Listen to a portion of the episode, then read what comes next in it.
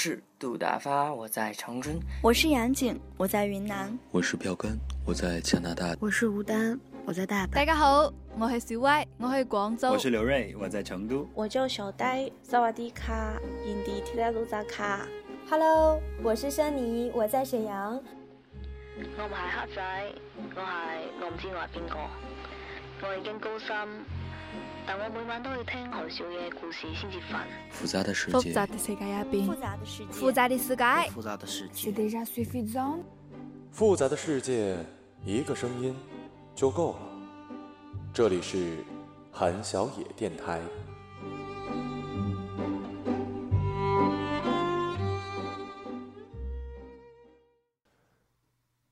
我这人呢，好说话，不仅身边的人知道，连素不相识的陌生人也能感应到。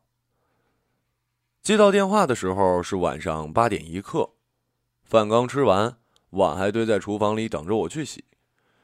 女朋友靠在床上看着电脑上的美剧，从电话那头传来问候：“陈远生，你好啊。”听不出来是谁的声音，来电显示也是一个陌生的号码，我只好问他：“你是哪位啊？”他说自己叫杜超，网上叫“哲思之语”。你还记得我吗？他这么一说，我还真想起来了。我爱写点文章，没事就发到某个网站上，写的久了，关注的人也多了，也就时常有一些网友过来评论。其中就有这位哲思之语，他点评起来可跟别人不一样，其他人顶多会说写的不错，或者没看懂写的什么玩意儿。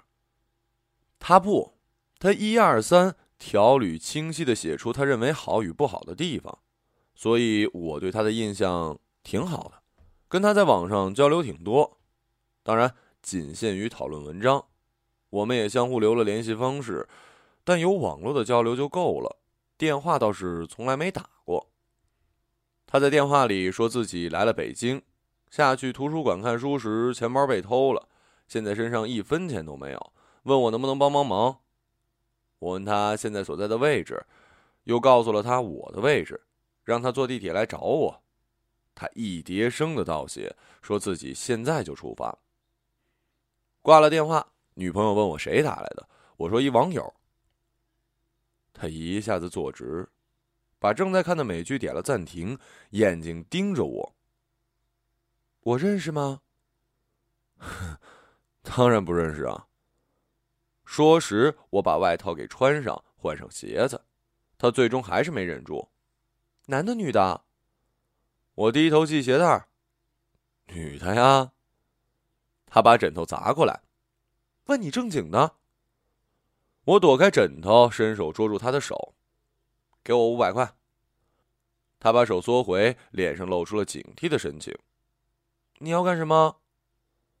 我把事情的原委说了一遍。他把头扭开。你几乎都不认识他，凭什么要借给他钱呀？我又去拉他的手。人家现在啊，恐怕一天都没吃东西，想想怪可怜的。我昨天不是来了一笔五百块的稿费吗？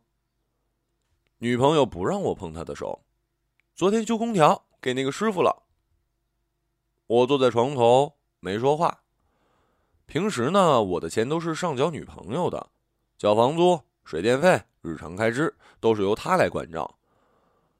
沉默了大概一分钟，他说：“好了好了，你就是个败家子儿。”说着，从床头摸出钱包，掏出五百块递给我。我接了过来，开门时出其不意的亲了一下他的额头。你真是观世音下凡啊！去去去，别让我看见你。我才开门，他又补了一句：“哎哎，厨房的垃圾带下去。”深秋的风凉意十足，沿着小区的小路走，满地的落叶踩上去沙沙响。楼群之间，一片半圆的月，悬在冰蓝的天上。家家户户亮起了灯，电视剧里热闹的声音刚从窗户的缝隙泄露出来，随即被风声吃掉。我来到了小区门前的麦当劳门口，这是我们约定的地点。他来之前，我抽了根烟，在屋里没有我抽烟的地方。我和女朋友住的是次卧，主卧和一个隔断分别住着二房东和另外一家租客，他们都是不喜欢抽烟的，连在卫生间抽烟都不行。二房东为此说了我好几次。哎呀，现在我可算是痛痛快快的抽一回了。刚才在屋里，烟瘾就像无数个小爪子挠我的心一样。女朋友呢是坚决不允许我抽烟的。正当我抽第二根时，有声音在我耳边响起：“陈磊兄，让你久等了。”我一转头，一个小个子的男生站在我身边，我连忙跟他握了一下手，随后我们就进入了麦当劳里面。都深秋了，他依旧穿着夏天的行头，一件印着列侬头像的 T 恤衫，套了一件脏兮兮的外套。藏蓝色牛仔裤兜里插了一本小开本的书，说话时他一直在吸鼻涕，显然是感冒了，头发蓬乱的不成形。我问他想吃什么，他点了一最便宜的套餐，我又给他加了几块鸡翅和一包薯条。坐下来，他拿着汉堡，并不急着开吃，而是认真的看着我，我有点不好意思。你快吃啊！你比我想象中胖了一点，嘿，是吗？我在网上放的照片是年轻时候的。他点点头，是啊，你刚写的时候我就在看，一晃四年过去了。四年时间，他说出我写的第一篇文字，又提起我最近写的一篇小说。他说起他喜欢的一些片段，又把声音放低，提到一些写的不成功的地方。我也不催他吃了，听到有人这么熟悉自己写的文字，有些连自己都想不起来了，他却能如数家珍的提起，真是让我又惊喜又感动。窗外的风呼呼的撞着玻璃，马路上渐渐的连一个行人都没了，麦当劳也是零零星星的几个顾客在慢腾腾的吃东西，扫地阿姨靠在窗边发呆。说完我写的东西，我们沉默了半晌。他一小口一小口啃着汉堡包，而我拿着薯条一根一根蘸着番茄酱吃起来。不能这么冷场，我又找话题，便问他为什么来北京啊？他说原来呢在工厂里做流水线的工人，做腻烦了，攒了点钱就辞职出来一路流浪，不知不觉就到了北京了。要不是钱包被偷了，他还要继续流浪下去。我问他：“你在北京吃住怎么办？”他说：“每天吃一顿就好，晚上睡觉呢，自己睡过北京的很多麦当劳和肯德基的沙发。”他的手往橘红色的沙发上一比划，就那么一躺，把眼罩戴上，暖暖和和的，睡得挺香的。说的时候，他又吸起了鼻涕。我说：“你感冒了？”他笑了笑。把没有吃完的汉堡包裹上了包装纸。哎，别呀，不够了我再点。够了够了，这个我留到明天再吃。说着，把汉堡包装进包装里。我把五百块从兜里掏出来递给他，他脸微微一红，接过了钱。我我会很快还给你的。女朋友发来微信问我怎么还不回去，我回他马上就回。杜超显然还想继续和我聊，其实我也挺想在这儿多待一会儿的。回到家里还要洗碗，还要刷锅，还要拖地，事情太多，想想就烦。哎，图尼埃尔怎么样？我觉得不错，爱死了。那布罗斯基呢？嗯，我喜欢他的语言。海明威呢？那家伙可是大神。那节奏感用的真是恰到好处，对对对，呃，那个托宾，爱尔兰那位，我特爱他。弗兰金、门罗、奥尼尔、契克夫、托尔斯泰、曹雪芹、鲁迅，人类学，哦，社会学，人的自由意志，白银时代。好久没有聊得这么开心了，简直像是开了口的洪水，有着一泻千里的痛快。他说话时眼睛炯炯有神，说到高兴处，双手忍不住搓起来。当我们聊到雨果时，女朋友的电话打了过来。都十点多了，你在哪儿鬼混呢？他说话的声音有了火气。麦当劳只剩下我们俩了。杜超等我挂了电话，说：“真不好意思啊，你快回去吧。”我叹了口气，起身说：“那你晚上怎么睡？” 不用担心我，这儿就成。他指了指沙发，我点了点头。真是对不住啊，我那儿实在是不方便。你太客气了，快回去吧。一出门，差点被风给撞倒在地。寒沁沁的凉风啪的一声打在我脸上，我往小区的方向走去。到了十字路口，一家药店还开着门。我忽然想起杜超还在感冒里，就买了两盒感冒药，转身返回了麦当劳。他还坐在原来的座位上，手里拿着一本小书在那儿看。那本书原来是插在裤兜里的。见我又一次回来，他感到很惊讶。我把药递给他，他连连谢过。但要再一次离开时，我注意到玻璃窗吱呀吱呀，风从缝隙里嘶溜嘶溜的涌了进来。戳在身上也是冷的不行。他如果一晚上都睡在这儿，感冒肯定得加重。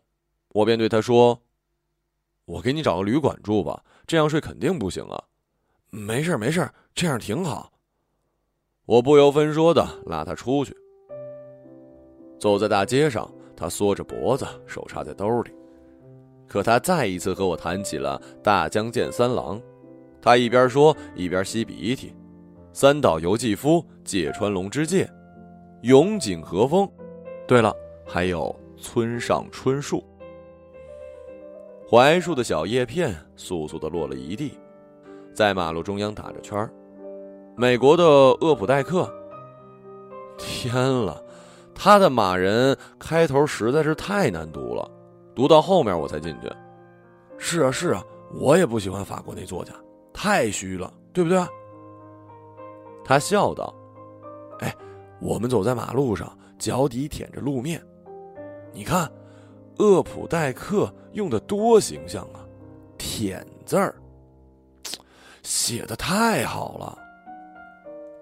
快捷酒店是肯定住不起了。”五百块还要支撑他很久呢，更何况我身上也没有钱，只有去问那些开在地下室的小旅馆，客满，客满，客满，连问了七八家都是客满。我们又一次走到了马路上，女朋友又一次打过电话，我说了原因，她在电话里冷冷地说：“我不等你了，我睡了。”不等我回话就挂了电话。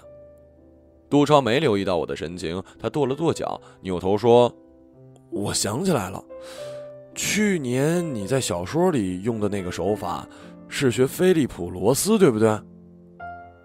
我一时间有些茫然。街上已经没人了，偶尔有出租车停下来，司机探出头问要不要搭车，我说不搭。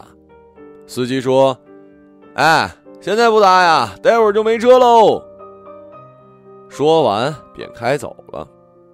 再一次问了一家，依旧是客满。我还是去麦当劳得了。那怎么行啊？那能去哪儿呢？总不能去我住的地方吧？电话响了十几声，女朋友才接我电话。我说了现在的情况，她半晌没说话。我心里有点发慌，便忙说：“呃，算了算了，我们再找找。”她忽然问道。那你打算怎么睡啊？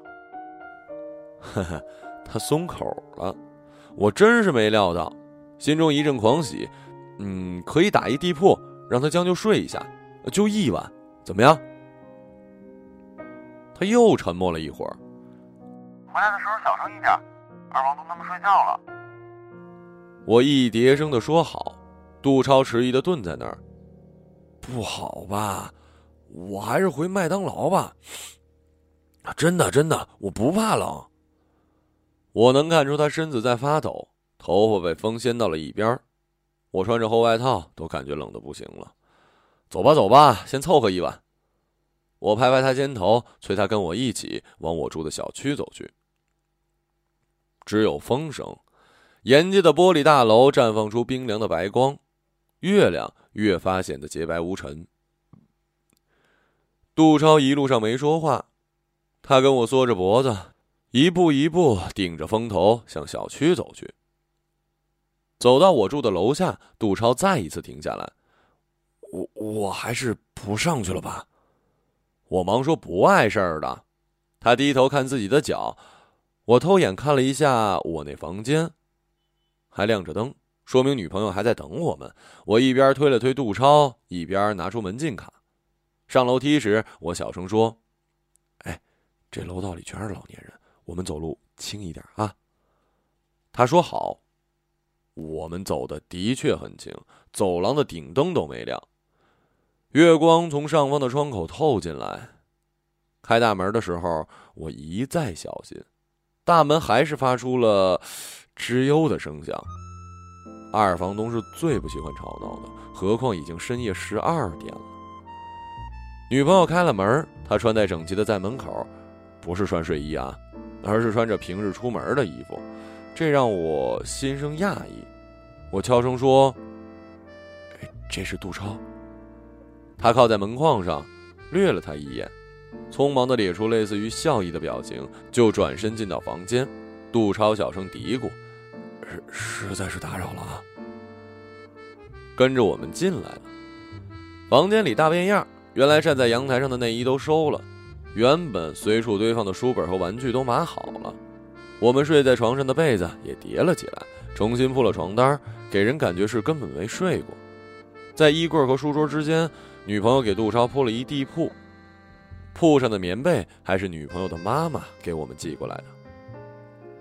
我心里涌起一阵深深的感动。看向他时，他没看我，他的脸上看不出任何的表情，而且一身正装，像是随时要出门的模样，让我的心又一次悬了起来。不过，我的首要任务是安顿好杜超。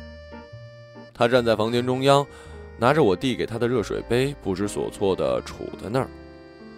房间里白炽灯光照在他的头顶，他的额头泛出油光来。哎，不好意思啊，先将就一晚上吧。他连忙点头，实在是抱歉，打扰你们了。女朋友没说话。他靠在书架上，我希望他能说一句，哪怕是走动一下也好。现在房间里的气氛简直是凝滞了。我清了清嗓子，鼓起勇气向我女朋友：“那个枕头还有吗？”他下巴往左边一送：“已经在那儿了。”我看向地铺，果然在那儿。我又问：“呃，那热水瓶里还有水吗？让杜超洗个脸。”他下巴又向书桌下面的热水瓶一送，我烧了。接下来，我一时语结，杜超咳嗽了一声。陈磊，呃，我我要不还是先回。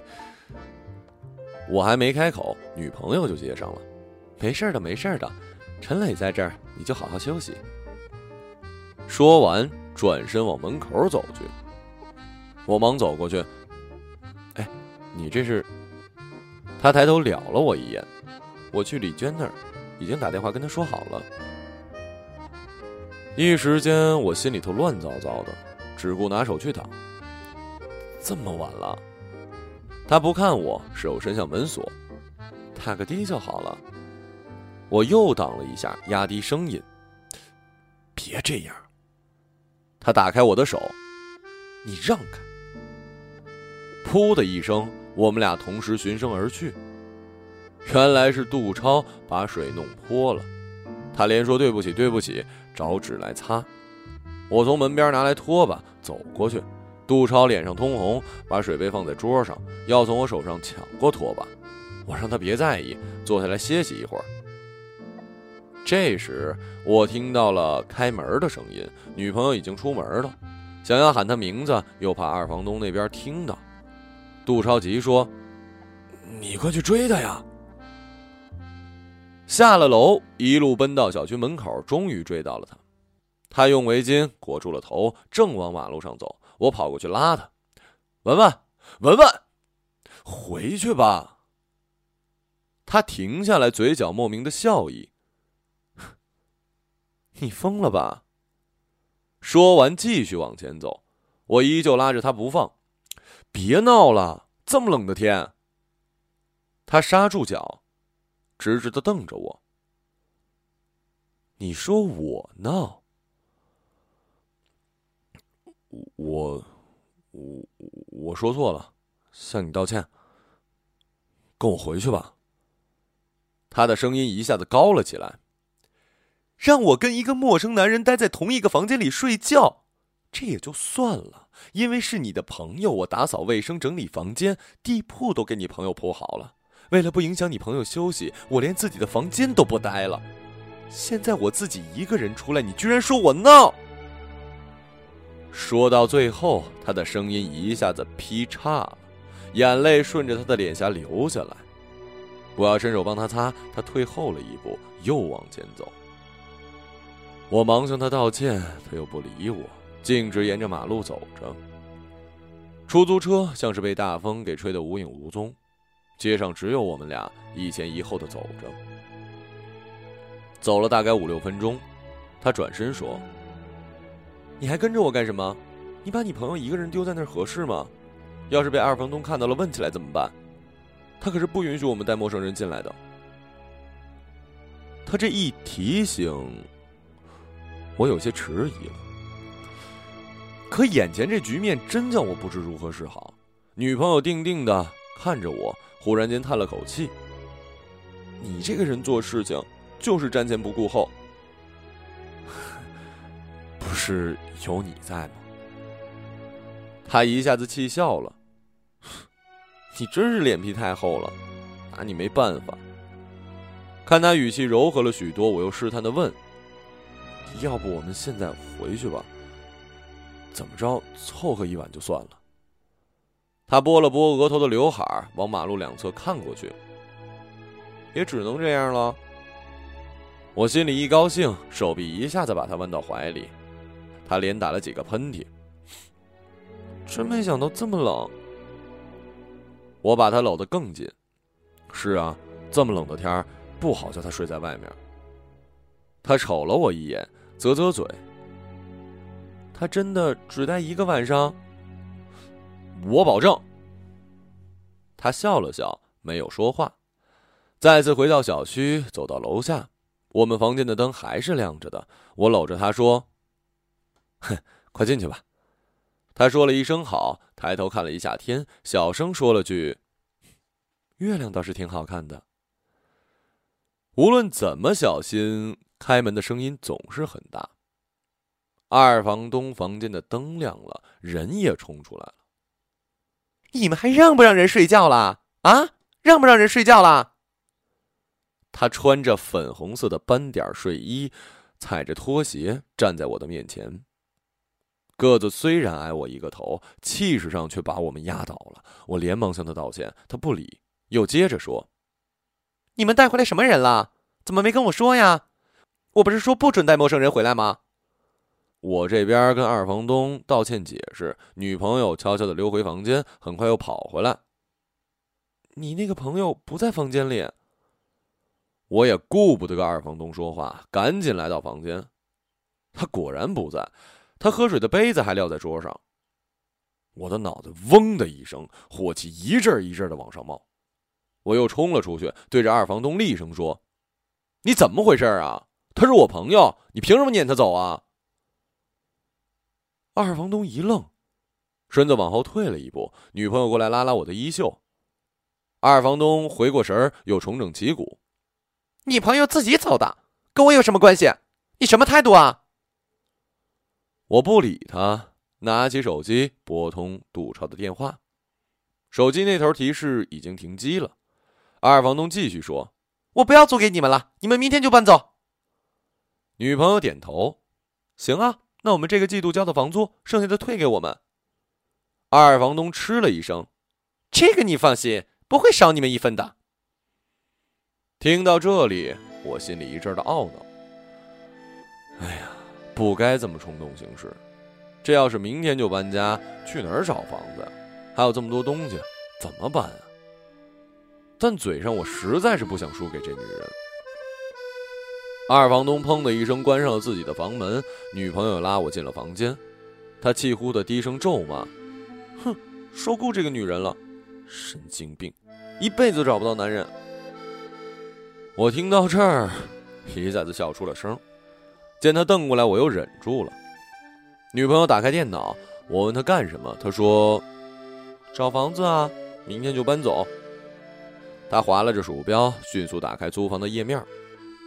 我摇摇头，看着一屋子东西，头都要大了。上一次搬家，为了省钱，我足足搬了八趟，坐公交、倒地铁，两只手都快累脱臼了。我起身去拿充电器，只见一张字条留在了桌上，便拿起来。陈磊兄，多谢照顾，给你们带来的麻烦深感抱歉，钱我会很快给你的。另，我手机没话费了，所以没法给你短信，请见谅。我放下字条，往门口走去。女朋友立马问我干什么，我说：“我去找找他，也许他在麦当劳。”说着，我又想起一件事儿。对了，你再给我几百块，我让他住旅馆得了。女朋友啪的一声把鼠标扔到了一边。你有完没完呐？他睡麦当劳又不会死。我也不知哪来的拗劲儿。他感冒了。女朋友起身站在我面前。今晚吹了那么长时间的冷风，我也感冒了。你怎么不关心我呀？你给不给我钱？他冷笑了几声，从枕头上拿出钱包，拍在我手上。我哪里敢不给你呀？你全拿去得了。我从钱包里掏出三百，又把钱包还给他。他低着头不接，我硬塞到他手里。他呼的一下子把钱包砸在地上，响起了呜咽声。刚才那股拗劲儿早就不知道跑哪儿了。女朋友哭得我心都慌了。我坐在他身边，想去搂他，被他推开，想去道歉，又不知道说什么好。我们在一起三年，还没见他哭得这么伤心呢。他哭得肩头都在抖，递给他纸巾，他倒是接了。哼 想起来可笑，为了一个几乎算是陌生人的杜超，我们竟然闹了这么一出。不找他也罢，反正感冒药给他了，麦当劳里也不至于冻死人。想到此，我就打消了找他的念头，还是把女朋友哄好再说吧。说了半晌的好话，他总算是平静了。我又去浇好了热毛巾，让女朋友擦擦脸。她听话的擦了，把毛巾晾在衣架上。回过头，她靠在床边发呆。我问她：“你在想什么呢？”她摇摇头，不说话。我走过来摸摸她的脸，她也不回避，让我去摸。我讪讪的把手收回来，坐在床边。窗外风声响起，极为的凄厉，有着要把一切碾碎的气势。我的心里又隐隐的浮起了一阵不安。不知为什么，杜超说话时不停吸溜鼻子的声音一直在耳边响起。女朋友细声细语的问：“你怎么不去找你朋友了？”“ 不找了，不找了，他应该没事了。”一时间，我们又无话可说。女朋友叹了口气：“你还是去找找他吧。”我惊讶的看着他，他有些不好意思。毕竟他也是你朋友。穿外套时，他打开衣柜，拿出围巾来，一定让我围上，又让我戴上手套。一切弄妥帖了，我也就出门了。关门的时候声音很大。那又怎样？我不用担心二房东的脸色了，反正明天就搬走。女朋友现在就坐在床上搜租房的页面，哪怕是全副武装，也抵不住大风的威力。我冻得直哆嗦，脸和耳朵生疼生疼的。走到小区门口，我听到有人喊我的名字，回头是女朋友，她笑吟吟的跑过来，搂着我胳膊。我问她怎么下来了，她说：“我一个人在家里害怕。”他也围上了围巾，还戴上了绒线帽子。我问他冷不冷，他摇摇头，走了几步。月亮真亮，你看，走在路上都不用路灯就能看清楚。的确是，灯光熄灭的居民楼，叶子落尽的槐树，低矮的绿化带，还有我们，都拢在冰凉的月光之中。要不是因为这么大的风，倒真是一个适合散步的夜晚。再一次来到了麦当劳，站在柜台后面的服务员显然很吃惊，他说了一声“欢迎光临”，我连忙说：“哦，我就找一个人。”我来到之前我跟杜超吃饭的地方，他不在那儿。整个麦当劳除了我们一个人都没有。我又返回点餐台问服务员，他摇摇头说半夜没人来。那怎么办呀？我们再去其他地方找找。见我一时没主意，女朋友又说：“要不我们先吃点东西吧，我快饿死了。”我说好，点了份套餐，端到了靠窗的座位坐下。女朋友胃口很好，吃下一个汉堡，而我却一点东西都吃不下。隔了一层玻璃，就是两重天。马路和天空一样空荡荡的，周围几公里内有几个二十四小时营业的快餐店。他会躺在某一个店里的沙发上吗？我无法想象。你怎么不吃啊？我拿起前面的鸡翅，勉强的吃了起来。他连打了几个喷嚏，我把纸递给他。果然是要感冒了。他说的时候打了个哆嗦，过了一会儿又问我：“你就和他在这儿聊了几个小时？”见我点点头，他的脸凑了过来。你们聊了什么呀？他的脸太近了，我有些不自在。就扯淡，小说家呀，书啊之类的。他的身子往后面的椅子上靠了靠，眼睛往窗外看。你跟一个陌生人能聊这么久，为什么我们之间就不能呢？我讶异的盯着他，他脸上没表情。你怎么了？他没回答，而是站起来，套上手套，笑了笑。走吧。我们又一次走在了马路上。女朋友问我。我们要去哪儿？唉，不找了，回去吧。他迟疑的看了我一眼，怎么了？我把他搂在怀里。